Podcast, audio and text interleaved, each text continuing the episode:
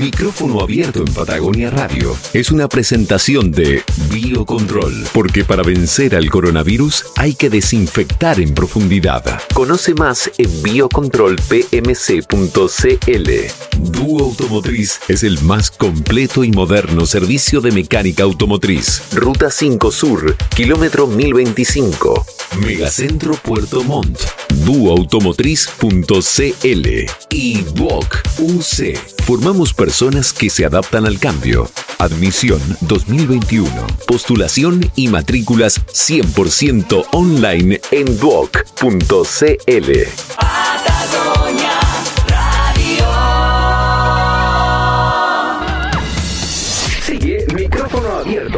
Patagonia Radio y Patagonia Radio Televisión.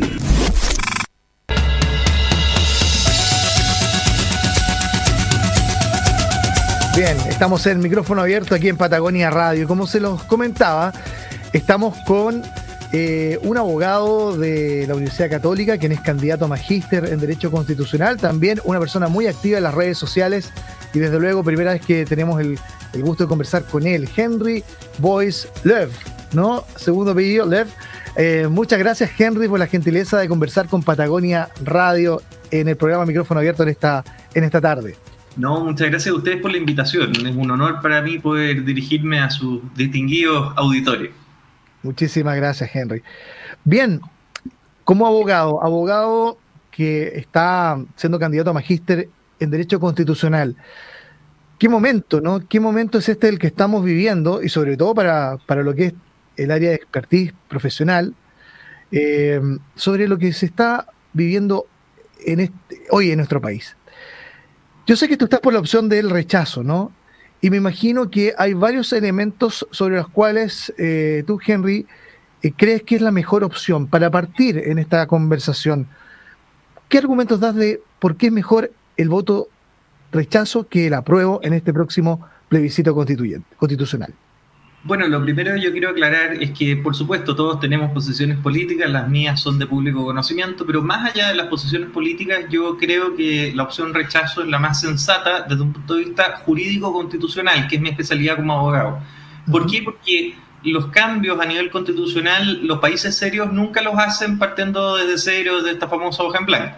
¿Por qué? Por razones muy sencillas. Piensen ustedes que eh, el derecho constitucional y las constituciones son las que se encargan de limitar el poder. Y el poder en particular que ejercen determinadas personas, una parte de la sociedad, que eh, controla el Estado, que son los políticos. Entonces las constituciones, su única función, la más importante, es limitar el poder de los políticos en beneficio de las personas, para resguardar los derechos de las personas. Entonces, ¿qué es lo que pasa cuando uno parte eh, desde cero, cuando uno hace una refundación constitucional, cuando tú tomas la constitución en una asamblea constituyente como la que se nos propone y la tiras a la basura para escribir otra nueva? que primero suelen quedar peor que las originales, como lo dijo un ecuatoriano que participó, que fue constituyente en el proceso constituyente de Ecuador el sábado pasado en el Mercurio, y que dijo, mira, se nos decía que iba a ser todo fantástico, un gran debate, y mira, quedó llena de derechos por aquí, derechos por allá la nueva constitución, y quedó mucho peor de como estaba antes, porque hoy día son letra muerta. Eh, el derecho constitucional no funciona de esa manera. El derecho constitucional funciona tomando lo que, lo que ya ha demostrado y aprobado ser eficaz y manteniéndolo, y descartando aquello que no funciona, aquello que, que, hay que cambiar, aquello que hay que reformar, porque como cualquier política pública, la constitución es la política pública por excelencia, ¿no es cierto?, sobre la cual se edifican todas las otras políticas públicas, es la ley más importante del país. Como es eh, de esa importancia y de esa amplitud para poder abarcar, digamos, a todas las otras políticas públicas, es muy difícil de diseñar. Eh, yo siempre lo grafico de esta manera, es como un auto en donde uno a veces aprieta una tuerca en el motor y se te desbarajusta a otra parte.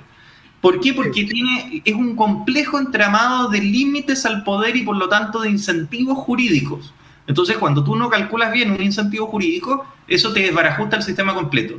Voy a poner un ejemplo. Se hizo una reforma constitucional para regular todo este tema, el plebiscito de entrada, de salida, la eventual asamblea constituyente, que fue la, la reforma 21.200.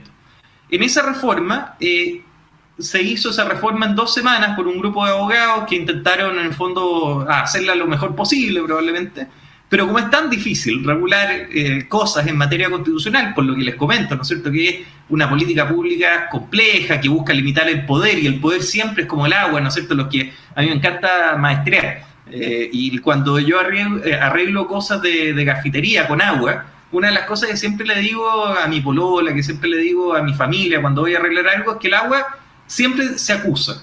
Porque cuando tú dejáis mal arreglada una tuerca porque tiene un pequeño espacio, siempre sale el agua por ese espacio. exacto, exacto. Bueno, el poder es exactamente igual.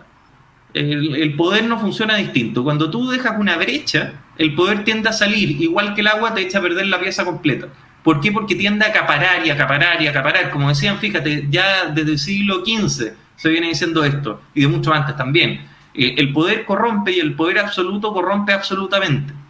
Entonces, la lógica de las constituciones no es asegurarle que usted tenga de, no sé, una mejor pensión, que se mejore la salud en los consultorios, que eh, se eliminen las AFP.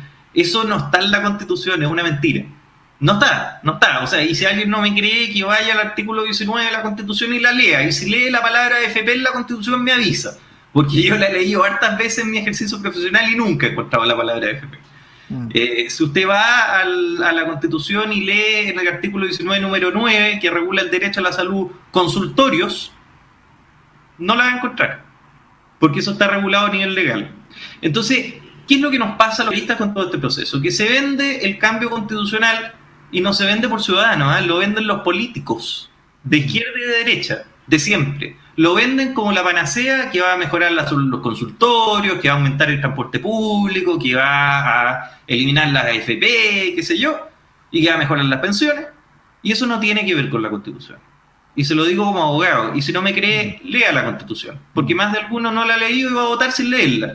Y eso es lo mismo que firmar un contrato sin leerlo. Y, ya si alguien lo ha, lo ha, intentado, firmar un contrato sin leerlo, sabe cuáles son las consecuencias. Eh, yo creo que nadie se atreve a hacer algo así, firmar un contrato sin leerlo. Para cerrarte, para cerrarte la idea, los abogados, ¿por qué en, en, la gran mayoría estamos en contra de un cambio constitucional radical? Porque uno, así no se hacen las cosas en derecho constitucional, porque es muy difícil hacer reformas constitucionales, y dos, porque los problemas sociales no tienen que ver con el problema constitucional. Entonces, ¿cuál es el resultado? ¿Qué es lo que decía esta persona del proceso constituyente de Ecuador? O sea, fíjese que no es una cosa que pasa solo en Venezuela, eh, sino que también pasa en otros países de Latinoamérica, que la gente se frustra porque cree de que cambiando la constitución le van a cambiar las pensiones y va a subir la pensión. Pero lo único que pasa cuando yo tiro la basura una constitución completa, en vez de arreglar lo que está fallando y dejar lo que está funcionando, es que los políticos dejan de tener límite y arrasan y se aprovechan.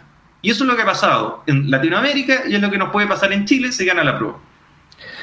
Em, una de las cosas que, por ejemplo, uno ve la universidad, no a nivel de un abogado, pero seguramente, o en el colegio también, con buenos profesores de historia, o en su momento educación cívica, era que señalaban que las constituciones, una, una de sus virtudes, por ejemplo, en el caso de la constitución norteamericana, que muchas veces se toma de ejemplo como una democracia que dentro de todo tiene un factor interesante, que es el de tener pesos y también tener contrapesos. Es decir, nadie pasa por sobre ningún otro. Eh, hay una independencia de los poderes y también hay un autocontrol dentro de los distintos poderes que configuran el Estado norteamericano, ¿no? Como, como un ejemplo.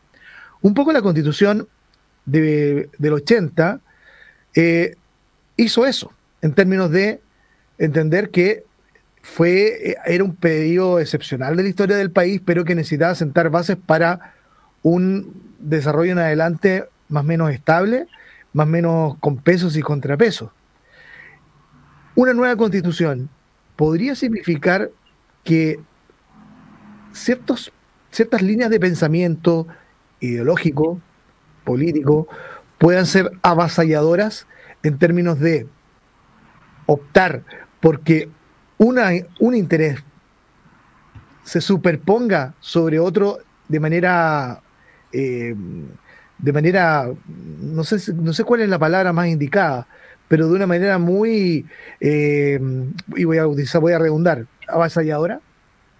Sí, porque como yo les decía, eh, a ver, el derecho constitucional se le dice también derecho político. ¿Por qué? Porque es la regulación jurídica de la actividad política. Todos necesitamos que nos regulen. Cuando nosotros caminamos por la calle o manejamos, manejamos por cierta pista, por la derecha. ¿Por qué? Porque hay una regulación que así lo indica. Y eso es lo que permite la vida en sociedad. Eh, porque hay leyes que nosotros podemos firmar contratos, porque hay leyes que nosotros podemos edificar proyectos de vida, podemos comprar una casa, porque se nos resguarda el derecho de propiedad, etc. Entonces, lo que hay que entender es que el derecho constitucional regula la política. Y por lo tanto, cuando tú desapareces de cuajo de la noche a la mañana las reglas que regulan y limitan el poder de quienes ejercen la política en un país, esas personas dejan la crema. Entonces, eh, esto, este proceso constituyente, yo creo que la mejor analogía es como dejar al gato cuidando la carnicería. O, o dejar al gato escribiendo las reglas de la carnicería. O sea, el problema acá es que los políticos, el gato, tienen la atribución absoluta, si es que triunfa la prueba del domingo, de cambiar todas las reglas que los limitan a ellos mismos. Entonces, ¿cuál es el problema que se abusa? Y, respecto a los checks and balances, que es lo que tú dices, que es el concepto jurídico, los pesos y los contrapesos, eh, no es la constitución del 80. La constitución del 80 hoy día queda menos del 27%. Es la constitución actual que según el estudio de mi querido amigo y colega Jaime Arancibia, que salió en el Mercurio, este acá, menos del 27%. ¿Por qué? Porque se ha ido reformando. El 2005 Lagos le hizo tantas reformas que hasta le cambió la firma. Hoy día lleva la firma de Ricardo Lagos, no de Augusto Pinochet. Entonces, hoy día, ¿cómo hemos logrado, digamos, los pesos y contrapesos que han permitido que el poder controla el poder? Esa es la teoría. ¿ah? Que el poder, una parte de la sociedad que tiene cierto poder, por ejemplo el Congreso, pueda controlar a otra parte de la sociedad, política también, que tiene cierta cuota de poder, para que ninguna arrase. Esa es la lógica de los pesos contrapesos. Claro, claro. ¿Cómo hemos podido generar esos pesos y contrapesos? No en la constitución del 80, porque como yo les digo, en derecho constitucional las cosas no se hacen de la noche a la mañana, porque si se intentan hacer así se hacen mal. El mejor ejemplo es la ley 21.200 y hay varios videos y audios míos dando vuelta donde explico los miles de baches que tiene, los dos tercios, el artículo 127, el 138, el 133, está llena de bases. El derecho constitucional se hace en el tiempo, en lo que se llama a nivel teórico la evolución constitucional. ¿Por qué? Porque esto es igual que el aprendizaje humano. ¿Cómo aprendió el que nos está escuchando andar en bicicleta? ¿Se montó arriba de la bicicleta y salió andando? No, apunta porrazo. Entonces, ¿qué es lo que hace una persona? describamos el proceso, para que vean que esto no es tan diferente en el derecho constitucional. Las personas, ¿cómo aprenden a andar en bicicleta? Probablemente eh, un pariente lo sube a la bicicleta, lo va empujando desde atrás. A mí siempre me enojaba mucho cuando mi papá me enseñaba porque me empujaba atrás y después me soltaba. Entonces yo decía, chuta, ¿y dónde quedó?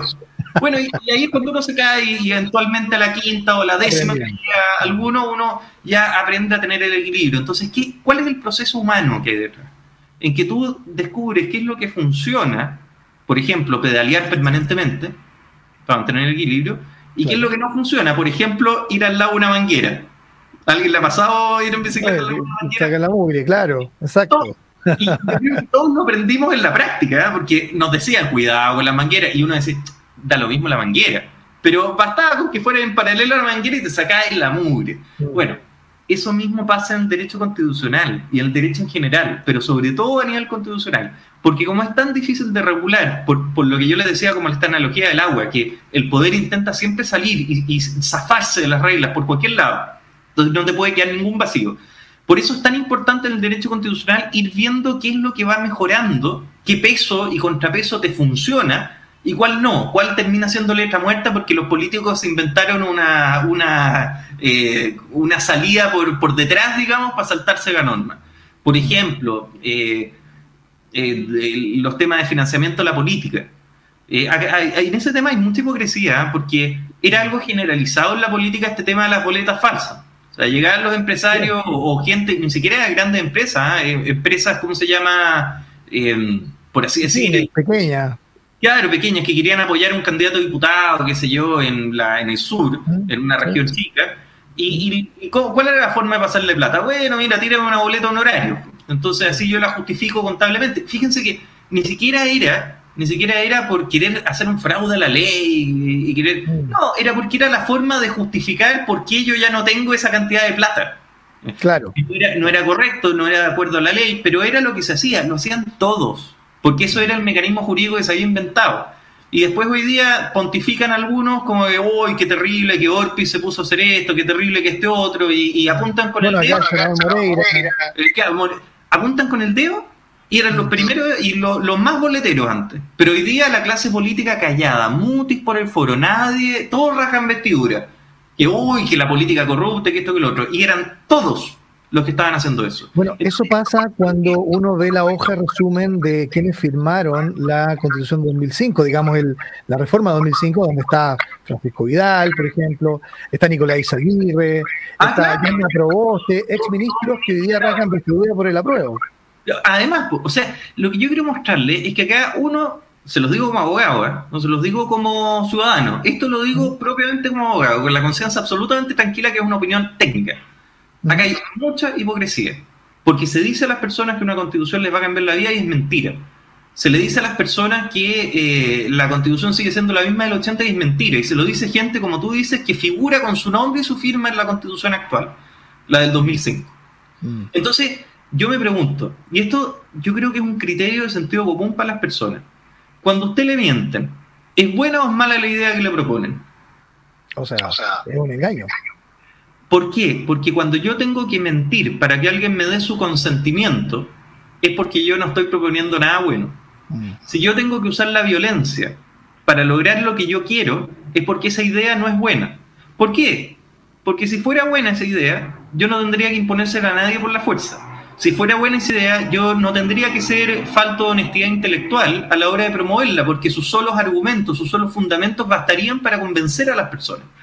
Pero ¿por qué hoy día se miente? ¿Por qué hoy día se tiran piedras por el apruebo? Porque yo, siempre digo lo mismo, ¿ah? es cierto, no todas las personas que están por el apruebo tiran piedras, pero les aseguro que todos los que tiran piedras están por el apruebo.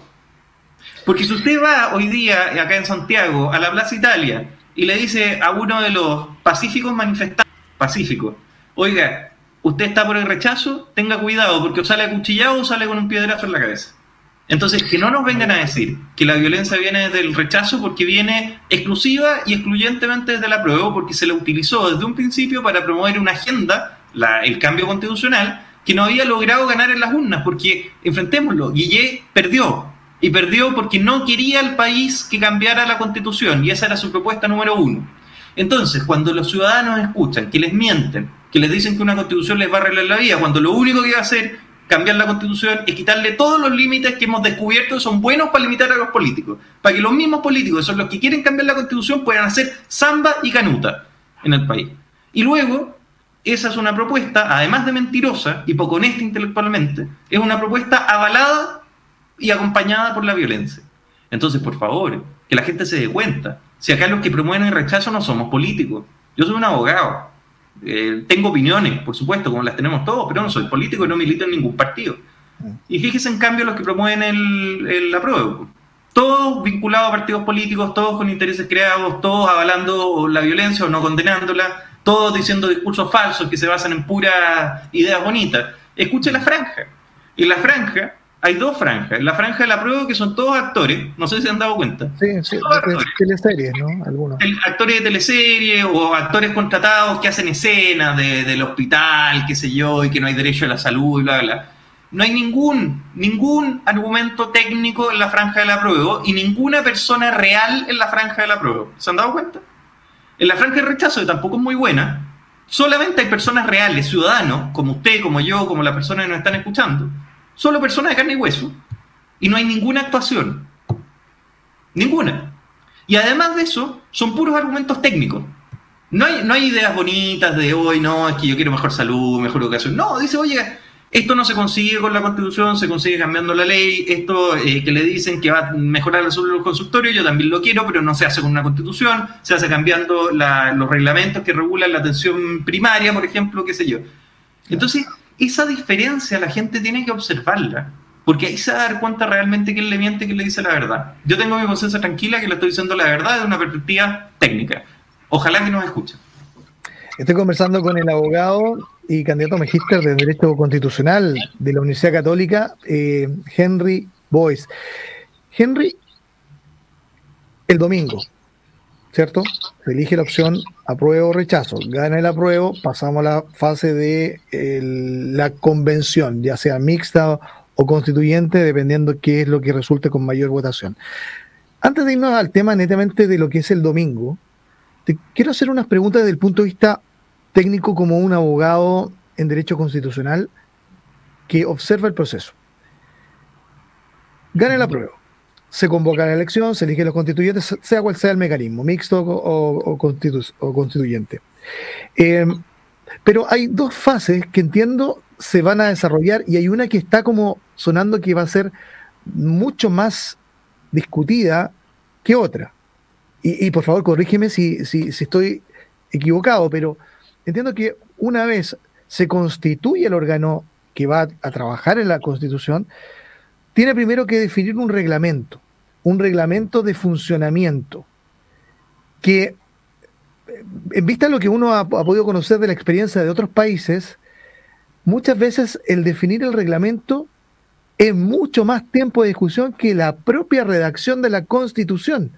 Y en algunos casos también se dice, oye, si la discusión no va a ser artículo por artículo, sino más bien es que ya están escritas, la, la constitución ya está escrita. La discusión viene por otro lado, es cómo nos ponemos de acuerdo para validar o no un articulado o una, o una, o una, o una idea dentro del, texto constitucional, o de qué manera se van a regular estos, estas formas de votación, los dos tercios, qué pasa con la famosa hoja en blanco, eh, lo que no se aprueba rige la anterior constitución. Bueno, parte de eso. ¿Es, ¿es tan así esa, esa visión?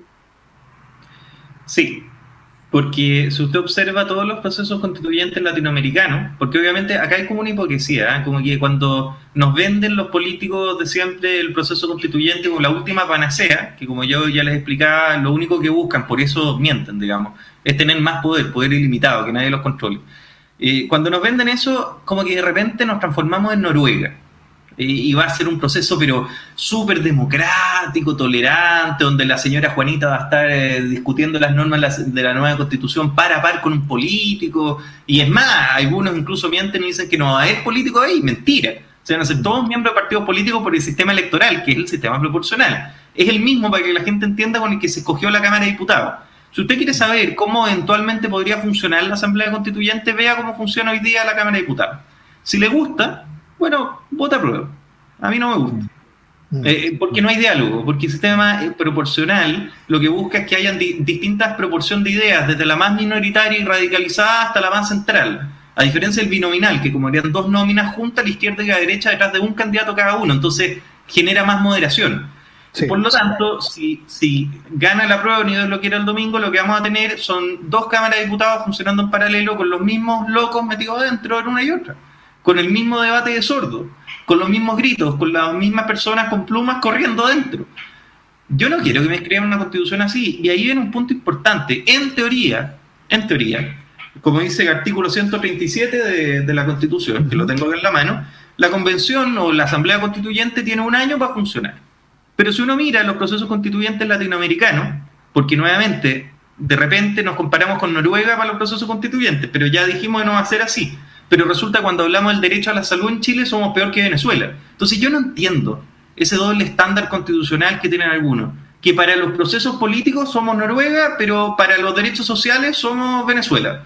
Y no, sí, y las dos cosas son constitucionales. Los derechos están en una constitución y los procesos políticos también están en una constitución. Y o somos noruegos o somos venezolanos, pero no, no podemos ser uno para una cosa y otro para otra. Entonces el tema es que hoy día nosotros tenemos que asumir de que nuestra política necesita cierto cauce porque estamos en vía de desarrollo, tenemos que asumir que estamos mucho mejor que Venezuela en temas de derechos sociales, pero tenemos que seguir mejorando, y la forma de mejorar es rechazar. Entonces, ¿por qué? Porque justo con lo que tú decías respecto del tiempo de funcionamiento, la mayoría de los procesos latinoamericanos, a lo que nosotros nos parecemos bastante más que Noruega, se han demorado cerca de seis o siete meses en definir el reglamento de votación. ¿Por qué? Porque los que somos abogados sabemos que muchas veces uno gana o pierde un juicio solamente por el procedimiento porque se te pasa un plazo, porque mm, tenías que presentar algo con una forma y no lo presentaste, etc. La forma de votación, la forma de funcionamiento de la convención es casi más importante y por lo menos tan importante como el fondo de cómo se toman las decisiones. Es decir, el cómo yo llego a la decisión es tanto más importante que la decisión misma a la que arribo. Entonces, cuando yo, por, por eso se demoran tanto en definir el reglamento, Eh, entonces, la, dice que el artículo 137 tiene un año máximo, son nueve meses prorrogables por otros tres. Otra mentira más, es imposible, se lo digo como abogado, ¿eh? imposible redactar una constitución en nueve meses, prorrogable por otros tres, como dice el artículo 137 actual. Imposible. Entonces, siendo imposible, surge lo que tú muy bien dices, digamos. O sea, o la tienen escrita, o va a pasar como pasó en Venezuela, que la Asamblea Constituyente se proclamó soberana, es decir, por sobre todos los poderes de Estado, el presidente de la República, el Congreso mandó toda la punta del cerro y dijo yo voy a seguir funcionando por varios meses más. Y destituyó a parlamentario en ejercicio, hizo lo que quiso. Entonces hay dos opciones, o la tienen escrita y claramente no con tinta de, razonable, sino con tinta más bien roja, eh, y bien rojo carmesí, digamos, eh, o no la tienen escrita y se van a proclamar soberano y van a seguir funcionando por infinito más. Y el problema es que constitucionalmente tienen la atribución de hacerlo en virtud del artículo 127 de la Constitución. Eh, y lamentablemente yo creo por razones de tiempo no puedo abordarlo acá, pero búsquelo en Google, el análisis que yo hice, que publicó también la tercera, respecto al artículo 127 y cómo nos pueden cambiar las reglas del juego, incluso después de ganado la prueba que Dios nos libre. O sea, lo que les quiero decir es que jurídicamente hablando, esto no es metafórico, es literal. Esto es un cheque en blanco a los políticos de siempre que nos trajeron al lugar donde estamos. Si nosotros queremos recuperar la gobernabilidad, queremos recuperar el crecimiento económico que nos ha permitido tener generaciones de generaciones educadas en la, universidad, si queremos recuperar la paz y la tranquilidad para salir tranquilos a la calle, un día a las nueve de la noche, y no tener que andar mirando para el lado, si queremos recuperar la, seguridad de nuestros vecindarios, todo eso tenemos que rechazar, porque es la única manera de mantener los límites al poder político para que la política, dentro de esos límites, primero, haga los cambios que son necesarios para que sigamos mejorando como país y sigamos la senda de crecimiento de 40 años que tenemos y al mismo tiempo eh, puedan ellos mantener los límites que nos ayudan a nosotros que gobiernan para el bien común. Si nosotros les quitamos esos límites votando a prueba, ¿qué es lo que pasa? Tiramos la constitución a la basura y redactamos una nueva de una hoja en blanco. El problema es que le quitamos los límites a los políticos para que ellos gobiernen de buena manera. Por lo tanto, lo que atacamos es la gobernabilidad del país. Y por eso sube la delincuencia, por eso tenemos el lumpen desatado, por eso el narcotráfico hace lo que quiere, etc. Por eso es tan importante lo que se juega el domingo, porque en último término estamos jugando nuestra libertad. Es un verdadero cheque en blanco a los políticos por la forma en cómo está hecho este proceso. Entonces, la gente tiene que tomar conciencia de eso. Eh, ya, finalmente, para cerrar nuestra conversación, Henry, eh, que ha estado muy interesante. Eh, quería preguntarte, eh, a ver, yo sé, tú vas por la opción rechazo, evidentemente. La segunda papeleta, mixta o constitucional. Hemos visto que de la gente que vota rechazo están las tres opciones.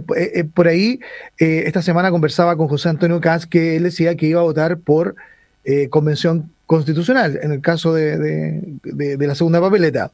Em, pero también he escuchado aquellos que señalan que la opción es votar por la, eh, por la opción de convención mixta y también otros sectores del rechazo que dicen no, hay que anular, porque este plebiscito no representa a un sector.